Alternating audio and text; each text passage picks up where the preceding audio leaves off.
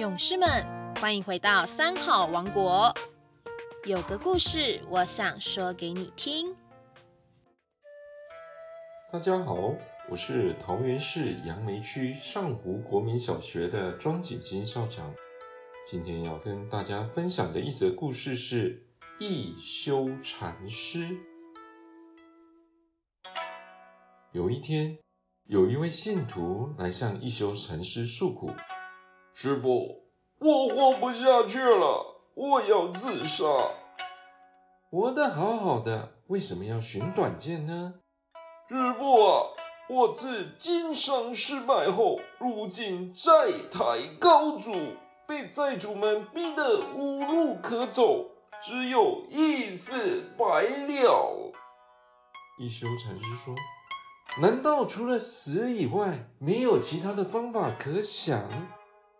信徒痛苦地说：“没有，我除了有个年幼的女儿以外，已经身无分文，山穷水尽了。”一休禅师灵光一闪，说：“哦，我有办法，你可以把女儿嫁人，找个乘龙快婿帮你还债呀。”信徒摇摇头说：“啊，师傅，我的女儿只有八岁，怎么能嫁人呢？”一休禅师说：“那你就把我女儿嫁给我吧，我做你的女婿，帮你还债。”信徒大惊失色，说：“这、这、这、这、这、这简直是开玩笑！你是我最尊敬的师傅。”怎么能做我的女婿？一休禅师胸有成竹的挥挥手说：“好了好了，不要再说了，你赶快回去宣布这件事。到迎亲那天，我就到你家做女婿。快去，快去！”这位商人弟子十分虔信一休禅师的智慧，回家后立刻宣布。某月某日，一休禅师要到家里来做他的女婿。消息一传出，立刻轰动全城。到了迎亲的那一天，好奇看热闹的人挤得水泄不通。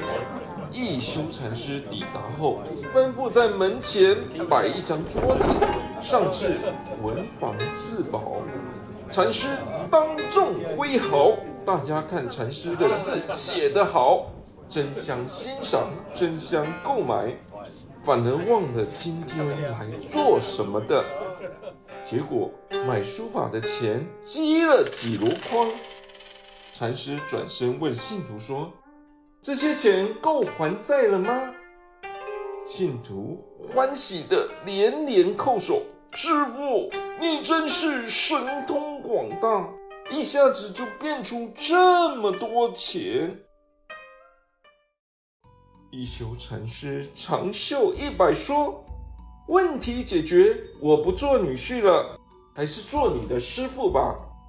再见。”一休禅师因为不直取自我的身相，才能依巧妙智慧无我度生。我的故事分享到这边。下星期三再见喽。